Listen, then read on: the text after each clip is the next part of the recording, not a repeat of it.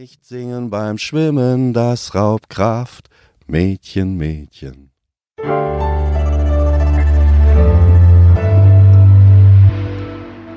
Frisch an die Arbeit. Ein Podcast von Zeit Online. 25 Fragen über Arbeit, Glück und Geld.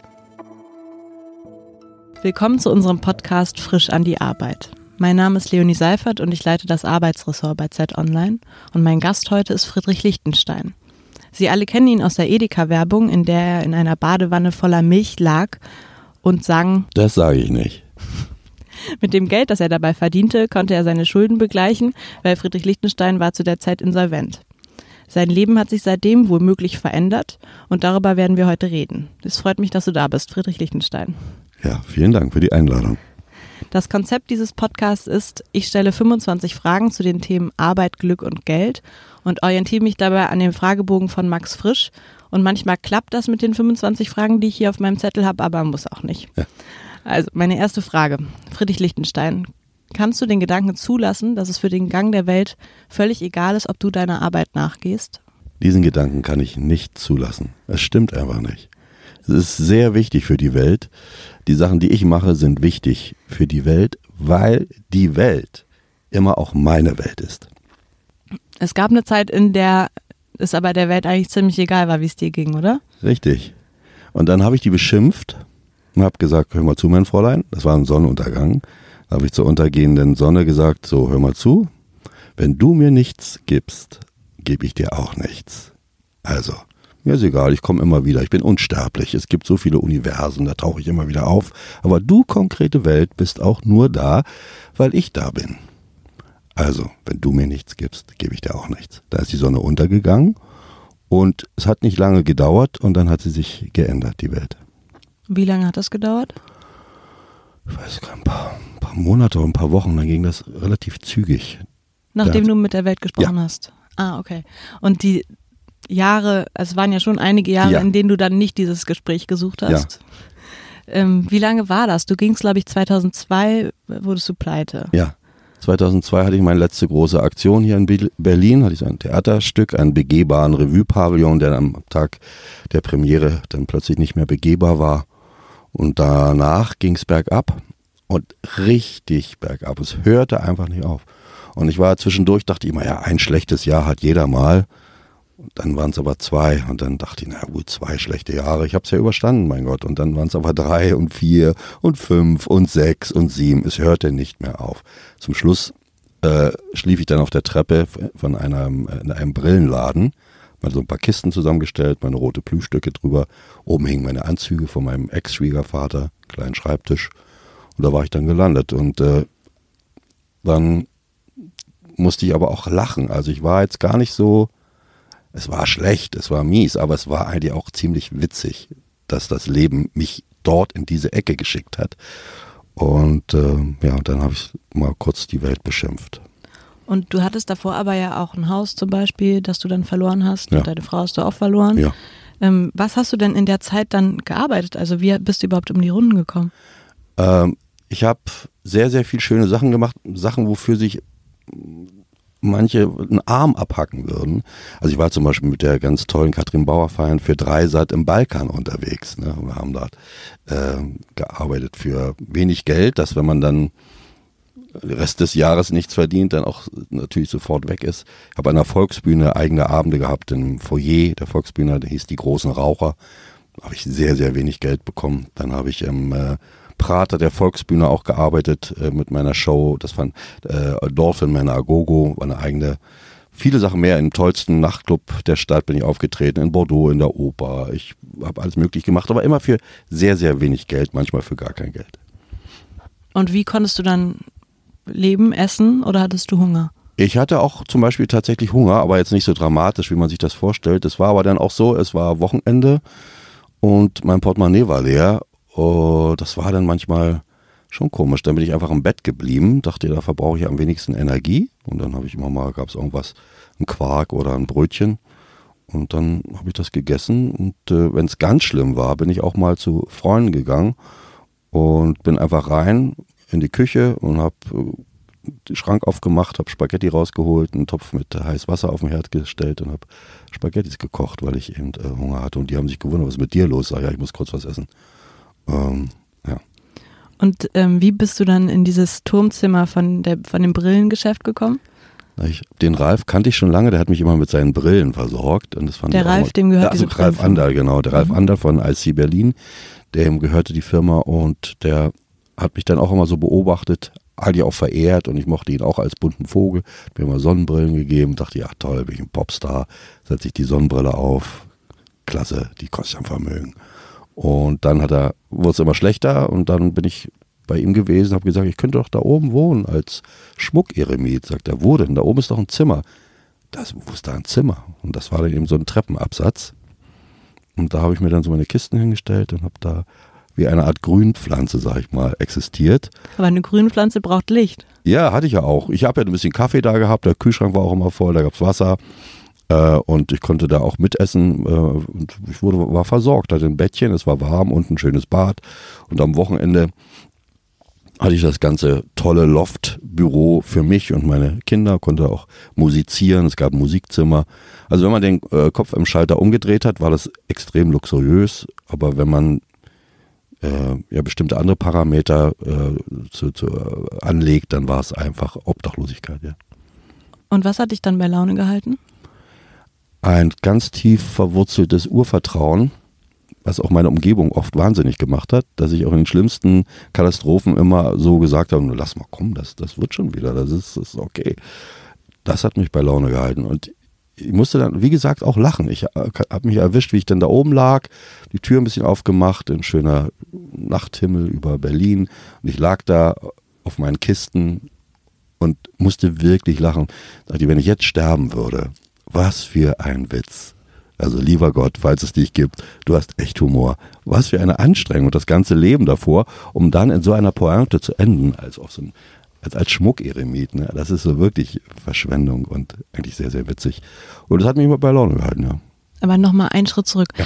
Also du beschreibst diese, diese Zeit irgendwie doch glamourös. Aber, Aber- eigentlich ging es dir doch dennoch total scheiße, auch wenn ja, du aber Vertrauen um, hattest. Um, um, um Leute, die richtig jammern können, die Kraft haben zu jammern und sich da ausbreiten, denen geht's ja eigentlich ganz gut. Man weiß ja, wenn es richtig, wenn die Kacke am Dampfen ist, so wie man so schön sagt, dann neigt man auch zum Eskapismus. Also man flieht. Äh, Es gibt ja auch so äh, Studien von Kindern, die eine richtig harte Kindheit hatten, die fangen dann an, sich irgendwelche Sachen zurechtzuträumen und erzählen eher von ihren Träumen als von ihrer Wirklichkeit, erfinden sich neu. Und das habe ich ja auch gemacht. Ich habe mich einfach neu erfunden und äh, habe meine Ver Vergangenheit verklärt. Und diese Art der Verklärung ist in meiner Wahrnehmung eher eine Kritik als ein Lob.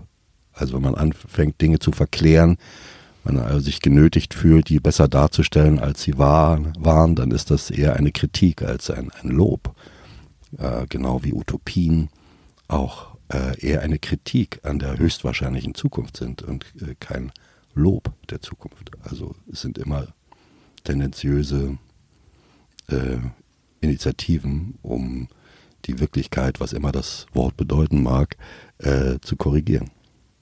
Und lebst du jetzt auch in einer Utopie? Ja, immer noch. Ähm, immer noch. Ich wohne nach, ich habe gelernt in der Zeit, wo ich nichts hatte, dass es sehr toll ist, nichts zu haben.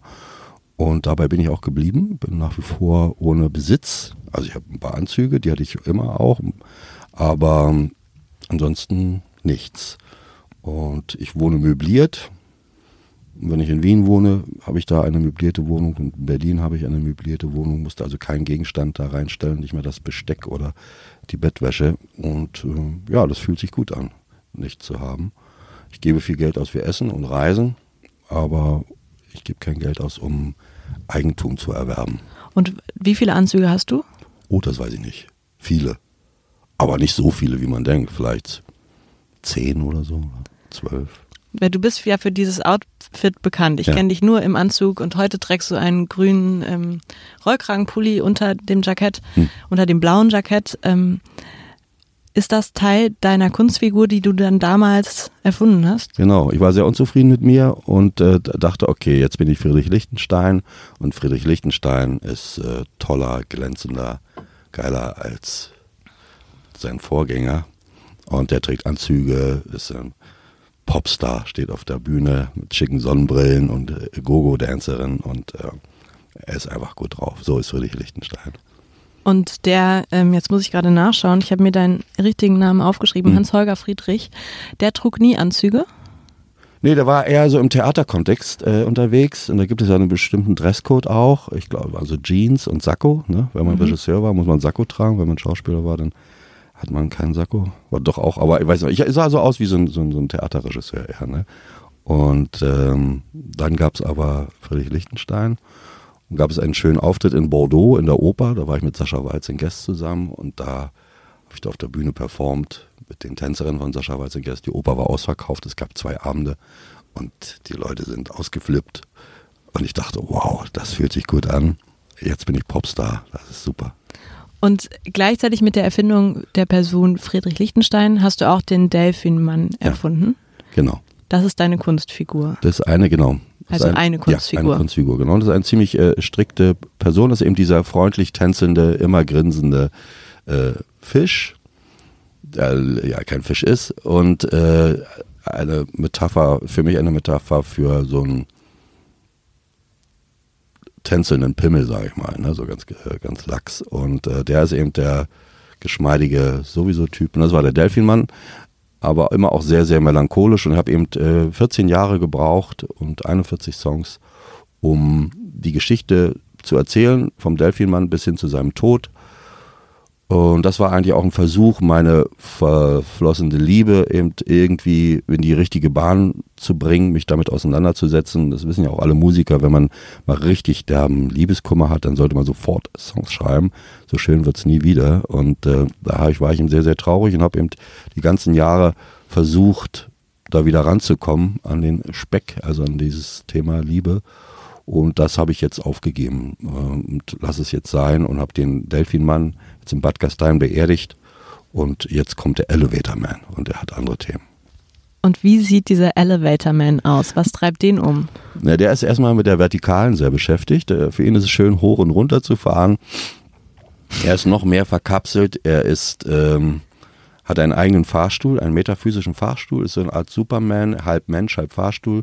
Und der Fahrstuhl wird immer gerufen, wenn irgendwo auf einer Party mit Fahrstuhlzugang äh, sehr viel Orgonenergie existiert. Orgonenergie hat Willem Reich erfunden, so ein Typ, der in Amerika äh, experimentierte und Orgonakkumulatoren verkauft hat.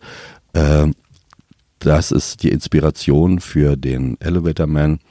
Der arbeitet als äh, Liftboy, als alt gewordener Liftboy in irgendeinem Hotel in Europa und ab und zu ruft äh, ihn der Fahrstuhl und dann fährt er mit seinem Fahrstuhl irgendwo hin, erlebt schöne Partys und dann steigt er wieder in seinen Fahrstuhl und fährt nach Hause und legt sich in sein Hotelzimmer. Und ja, der ist sehr straight drauf, sag ich mal, und liebt Partys. Das heißt, du liebst Partys. Ja, ja, ich liebe auf jeden Fall Partys. Und wie viel turnst du auf Partys rum? Ja, immer mal wieder, ne? Jetzt, ähm, leider muss ich ja auch viel arbeiten. Also muss dann auch früh raus und kann gar nicht so, aber so wie ich ein bisschen frei habe, feiere ich. Manchmal ist auch äh, Arbeit. Letztens in Bad Gastein, da war Arbeiten und Feiern war eins. Und es war auch ganz schön anstrengend, aber super schön. Du hast bei einem Deichkind-Konzert ähm, auf der Bühne gestanden und hast gesagt, Arbeit ist eine Leiche, Arbeit ist tot. Hm. Trotzdem arbeitest du ja.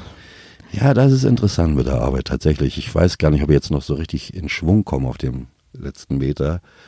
Arbeit, pf, was alles Arbeit ist mittlerweile, ne? das ist sehr interessant. Es gibt ja viel mehr Initiativen, die Arbeit verweigern oder verhindern oder verwalten und so weiter. Und das ist ja auch so ein Spruch, wenn in, in Berlin irgendwo der Gehweg aufgemacht wird, da kommt ein schlecht bezahlter Gastarbeiter, sage ich mal, der macht den Job und dann gibt es aber vier oder fünf Verwaltungsleute, die drum rumstehen und sehr viel arbeiten. Wenn die nach Hause kommen, sagen ja auch, oh, heute war wieder ein harter Tag. Wir mussten da wieder gucken, wie die Gehwegplatten da wegkommen. Dann sind viele Leute, die sich darum kümmern, dass da am Ende diese eine Handgriff passiert und der muss dann natürlich so passieren, dass er dann in einem Jahr die Straße wieder aufgerissen werden muss, damit alle anderen auch wieder zu tun haben. Also es gibt merkwürdige äh, Beschäftigungsverhältnisse und merkwürdige Jobs. Ähm, ich glaube, der Hauptaspekt ist das Fremdbestimmte dabei. Den As also wie, wie viel, wie hoch ist das, das, das Fremdbestimmte, wie weit muss man sich verbiegen und, und etwas tun, was man eigentlich nicht tun würde, wenn es dafür kein Geld gäbe. Aber ich habe es auch noch nicht rausgekriegt. Ich finde nur, dass man weniger arbeiten soll, äh, vielleicht vier Stunden am Tag. Und am, an dann den Rest des Tages sollte man sich äh, um sein Leben kümmern. Also um seine Familie, um Weiterbildung, Museen, Kultur, ins Kino gehen, lesen. Also die schönen Sachen machen, damit die Welt äh, schön bleibt. Und äh, ja, meistens ist es ja so, dass die Leute, die Arbeit haben, haben dann gleich viel Arbeit, übertreiben auch gern, prahlen damit. Das ist ein Arbeitssucht ähm, auch, die am Ende gar nicht so viel bewerkstelligt, sondern nur die, den Aufenthalt und, und die Redundanz des Themas. Äh, das findet eben immer statt, aber es ist nicht wirklich Arbeit. Und die anderen, die keine Arbeit haben, haben den ganzen Tag damit zu tun, keine Arbeit zu haben. Das ist auch sehr, sehr anstrengendes Leben, äh, aufzustehen und zu Behörden gehen, Formulare ausfüllen, rumlaufen, mit schlechter Laune, schlechtem Essen und gucken, wo Sonderangebote sind. Das ist auch sehr, sehr anstrengende Existenz. Äh, ist auch Arbeit. Ich weiß es nicht so richtig. Ich bin kein Experte. Ich bin ja Eskapist. Ich bin Künstler. Aber erzähl doch trotzdem mal, wie jetzt dein Arbeitstag oder dein Tag aussieht. Mein Tag. Was machst du alles so? Ja, das ist sehr, sehr, sehr viel. Puh.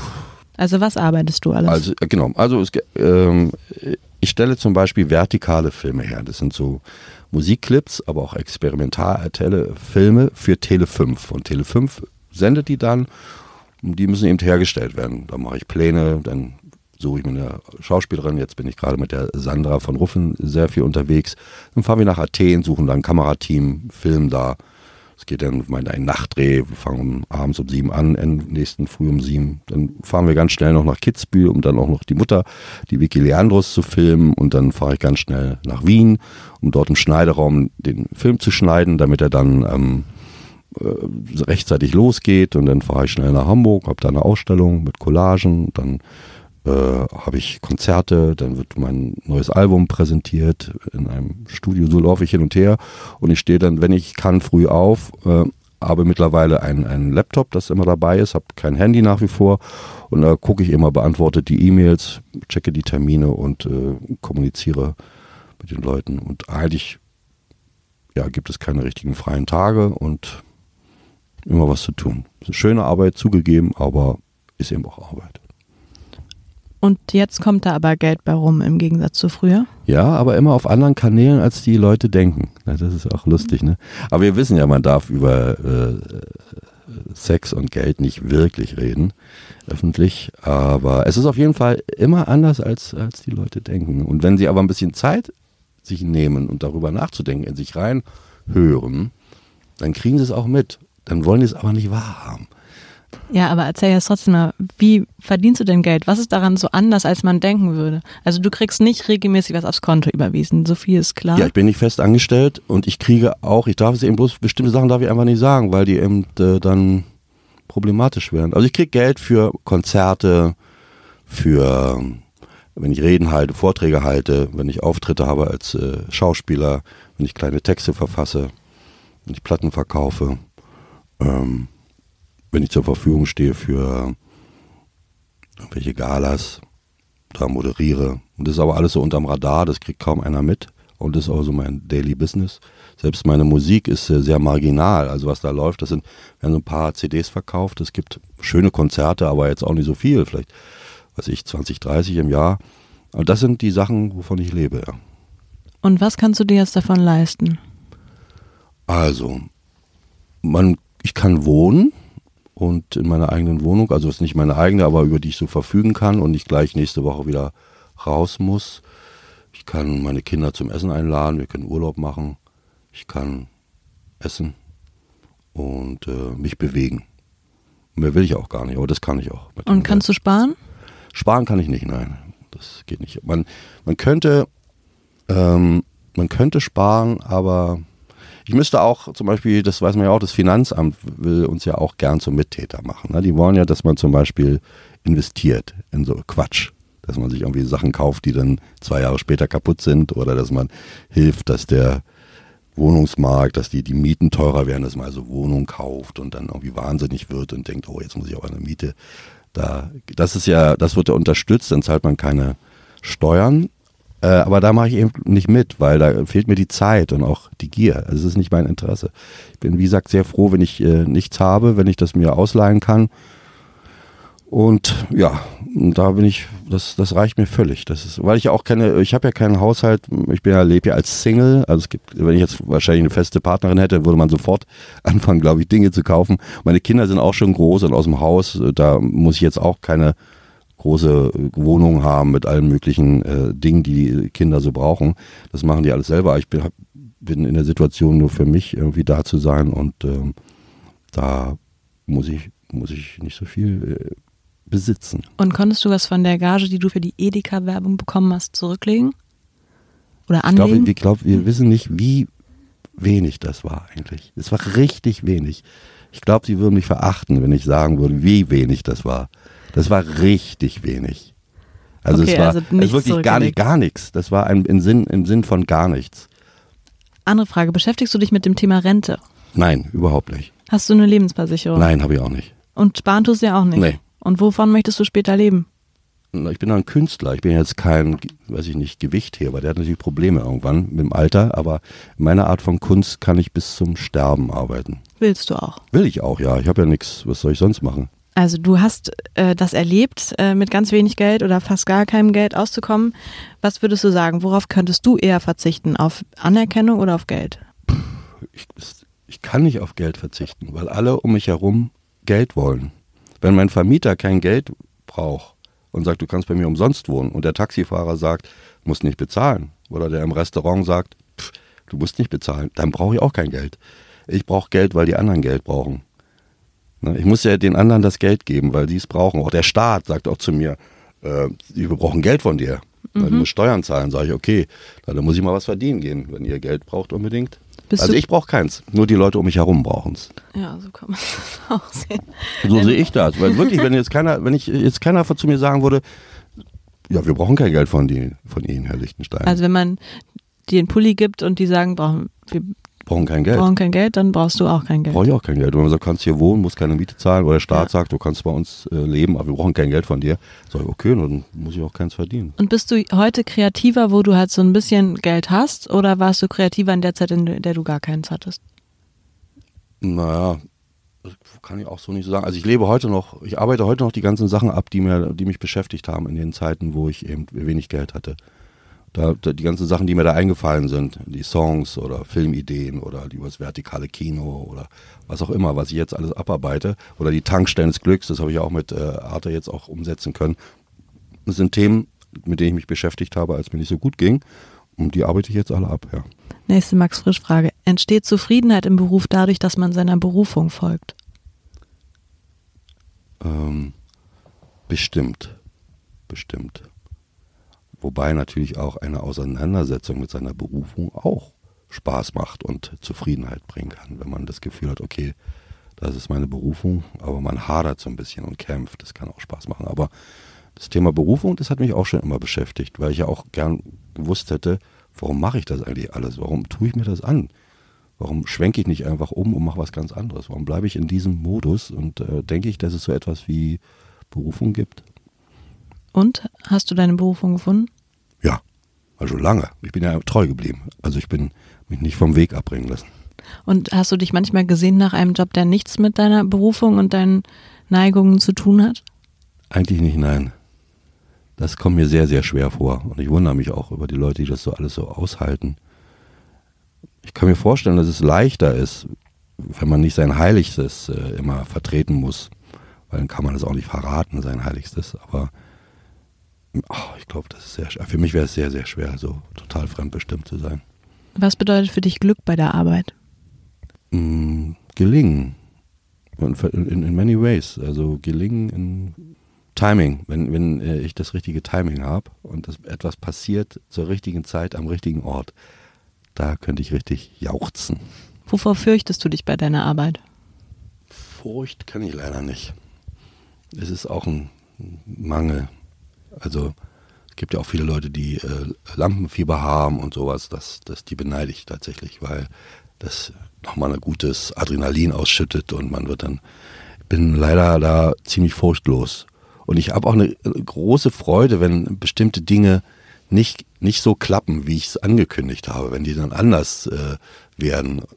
Da bin ich ein großer Fan von, weil dann etwas Größeres waltet als meine kleine Initiative, etwas zu tun. Und wenn es dann scheitert, dann, also wenn zum Beispiel ein Glas runterfällt, dann ist die Idee, das Glas abzustellen, gescheitert, aber die große Gravitation hat gewonnen. Und, äh, und dann freust du dich? Dann freue ich mich, dass die Gravitation äh, quasi, dass es die gibt und dass die äh, gewinnt und dass dieses, diese Idee, das Glas dahin zu stellen, ist dann irgendwie äh, gescheitert für den Moment. Und gerätst du dann trotzdem auch mal ins Schlingern? Ja, ich komme auch ins Schlingern und äh, ich, ich verspreche mich auch oder mache komische Sachen, aber ich freue mich dann immer darüber. Ich finde das richtig gut. Ich bin jetzt nicht so fahrlässig, aber ich finde es toll, auch so Missverständnisse und war sehr oft auch, dass ich zum Beispiel in Bar 1000, Fancy Bar, bin ich da mit so einem komischen Anzug da äh, auf die Bühne gegangen, haben angefangen zu singen. Ich habe genau gesehen, wie die Leute mich verachtet haben und dachten, was ist das für ein Vogel oder soll ich mal rasieren oder so. Und das mochte ich. Und dann dachte ich mir, oh, die, die leiden jetzt. Und ähm, dann habe ich immer weitergemacht und dann haben sie irgendwie umgedreht mit dem Rücken zur Bühne und dann bin ich immer besser geworden. Und dann am Ende haben sie sich dann so umgedreht und mussten immer lachen und haben verstanden, ach, der ist vielleicht doch nicht so schlecht irgendwie. Und das ist eigentlich die bessere, die beste Arbeit immer so gewesen dass ich irgendwo hinkomme und die Leute dachten, oh, das ist der Hausmeister oder was. Auf der MS Europa habe ich auch gesungen, war auch unglaublich lustig. Die Leute haben auch gedacht, was will dieser Typ hier, was ist das? Die sind rausgegangen, wenn ich äh, performt habe. Dann sind drei Leute drin geblieben und die fanden es dann urkomisch. Ne? Aber das passiert dir jetzt nicht mehr.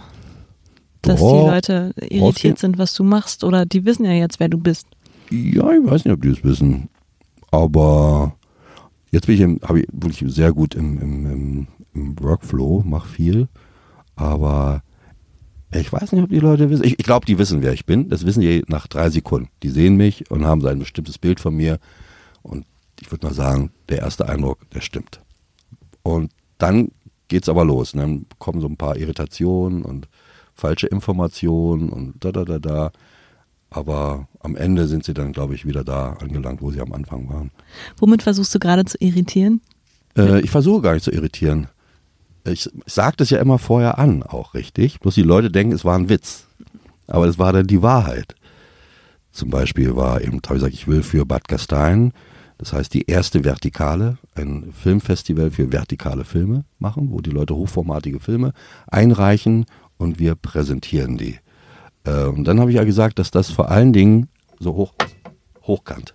Jetzt wäre fast das Glas umgefallen. Ja, das wäre lustig gewesen. Ja. Hat gekleckert. Also kann, ähm, also, also, genau, es ist erst liegt, äh, das Material liegt so äh, quer.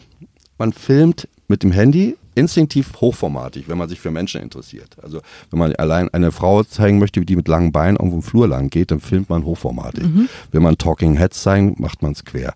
Es gibt dieses Hochformat und die es gab viele äh, äh, Widerstand gegen das Hochformat. Es gab auch so von Sesamstraßenpuppen, die haben dann so die, die, Kinder aufgeklärt, man filmt nicht vertikal, das ist bescheuert und so weiter.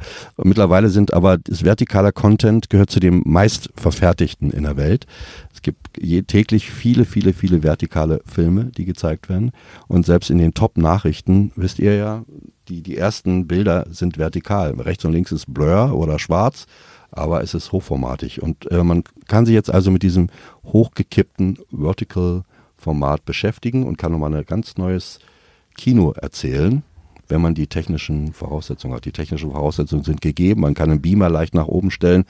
Äh, früher ging das nicht mit den Filmrollen. Man kann, ging auch, aber es war nicht so leicht wie jetzt. Und man kann auch Kameras kippen. Man kann leicht dieses vertikale Format filmen.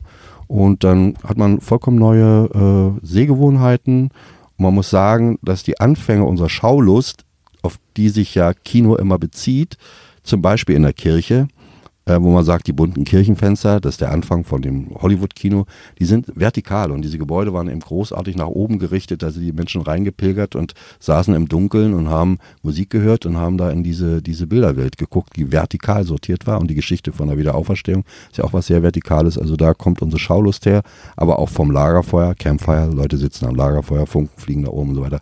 Also es gibt sehr viel wirklich Ernstzunehmendes ähm, äh, bezüglich der Vertikalen und Bad Gastein ist eben sehr komprimierter hochformatiger Ort mit diesem Wasserfall, was kalte Wasser kommt von oben, stürzt in ein Tal und von unten kommt äh, heißes, heißes Wasser, radonhaltiges heißes Wasser nach oben. Ist also eine große vertikale Hochzeit von kaltem um heißem Wasser und die Häuser sind so aufgebaut. Also ist wirklich alles klar.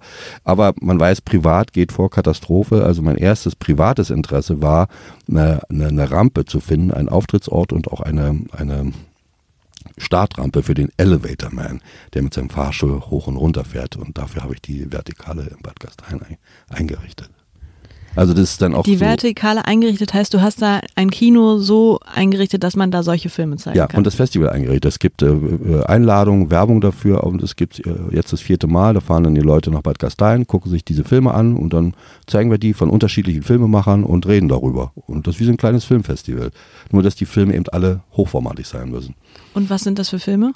Äh, Musikfilme, kleine, ähm, auch Schwarz-Weiß-Sachen, kryptisch, poetisch, auch äh, sozial, äh, Themen von, von einer Frau, die auf der Straße lebt.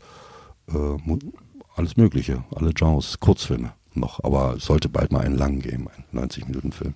Was wärst du gerne als Kind geworden? Algenforscher, Algenforscher. ja. Warum das? Ich habe irgendwie, also in meiner ersten Tagebucheintragung als Kind, äh, da steht irgendwie drin, ja, ich habe jetzt was gelesen über Algen und in der Zukunft gibt es keinen Hunger mehr auf der Welt, weil eben die Algen den, den Hunger besiegen. Man kann da sehr viel von daraus machen. Äh, und das fand ich ganz toll. Da habe ich mich immer mit diesem äh, Thema beschäftigt, habe dann auch äh, Koch gelernt, um dann im später äh, das zu studieren. In Aschersleben gab es so einen Studiengang und hätte man, am Ende hätte man in ähm, Potsdam-Rebrücke am Institut für Ernährung Algenforscher sein können. Und das hatte ich eigentlich immer vor. Finde ich immer noch sehr, sehr gut, das Thema äh, Algen. Und äh, ich werde bestimmt auch nochmal wieder ganz viel damit zu tun bekommen. Es gab sogar schon mal eine Anfrage, da gab es Leute, die wollten ein Algenmuseum einrichten. Also keine Sammlung, es gibt ja auch Sammlungen mit Algen, wo man gucken kann, was für verschiedene Algen es gibt. Aber ein Museum, was sich auch ein bisschen mit der Kulturgeschichte der, der, der Algen beschäftigt. Wie, und äh, da würde ich gern mitarbeiten und äh, um die Welt reisen und ähm, an schönen Stränden mit dem Motorboot rausfahren und äh, gucken, was da so geht mit den Algen. Jetzt kommt die letzte Frage und auch die letzte Max-Frisch-Frage. Glaubst du, dass du deine beste berufliche Position bereits inne hattest, gerade hast oder noch haben wirst? Was tut man, es ist so blöd, wenn man mal so sich da so rauslavieren will. Also ich würde sagen, ich hatte die schon. Sehr gute Jobs, wo ich on point war. Habe gerade sehr, sehr, sehr, sehr gute Jobs, wo ich auch wirklich zur richtigen Zeit am richtigen Ort bin. Und ich werde noch, noch bessere Jobs bekommen, wo ich auch zur richtigen Zeit am richtigen Ort das Richtige mache. Schön, dass du da warst, Friedrich Lichtenstein. Danke dir.